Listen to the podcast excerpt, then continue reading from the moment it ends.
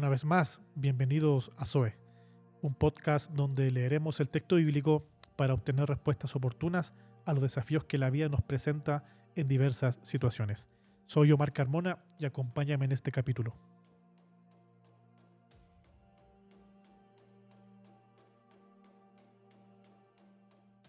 Caos, desorden, desolación, angustia, desierto, muerte son palabras que nadie quisiera encarnar. En su sano juicio, ¿quién anhela que su vida se convierta en un caos, no? De cierto modo, nuestra, nuestra vida nos permite tener un sentido de supervivencia que evita que voluntariamente, o al menos conscientemente, nos sumerjamos en las aguas turbulentas de la angustia.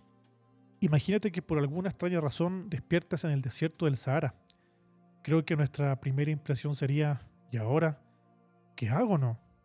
Tras mirar por algunos minutos el inhóspito paisaje y mientras sentimos lo abrasador del calor, comenzamos a evidenciar los primeros síntomas de la deshidratación. La boca seca, fatiga, mareos, náuseas, alucinaciones, y sin darnos cuenta, nos desmayamos y quedaríamos a la suerte del desierto.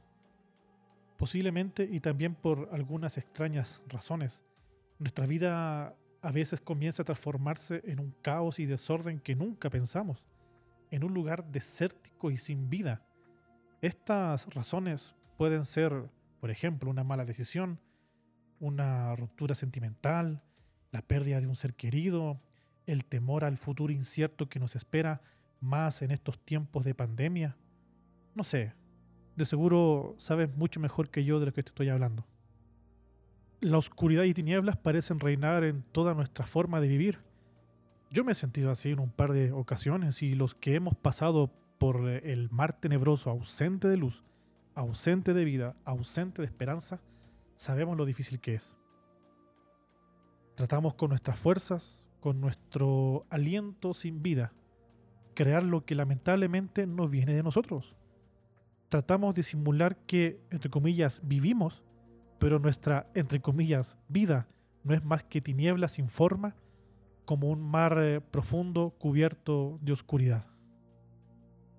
Esta representación del caos, de lo inhóspito, de lo que no tiene vida, nos remite al texto bíblico ahí en Génesis capítulo 1, versículo 1 y 2, una imagen de la nada muy particular.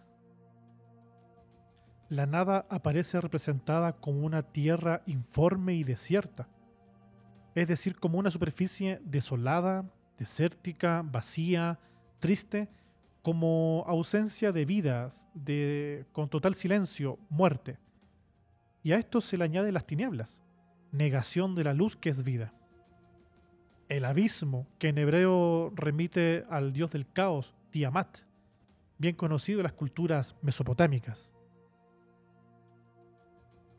Estas páginas no es, por tanto, la descripción puntual y científica de la formación del universo, sino un texto de reflexión sapiencial sobre el sentido del ser y de la existencia. Eh, son capítulos que nos quieren explicar el secreto último de las cosas y aclarar por qué nos encontramos en el interior del mundo. La intención del capítulo 1 es afirmar mediante la poesía, en un proceso perfecto y pleno representado por el número simbólico 7, que justamente en siete días, incluyendo el día de reposo de Dios, que Él es el creador de todo lo que existe, que de esa nada primigenia como lo entendían las antiguas culturas, puede existir el todo perfecto, que del caos, tinieblas y desorden, Él puede crear paz, luz y orden.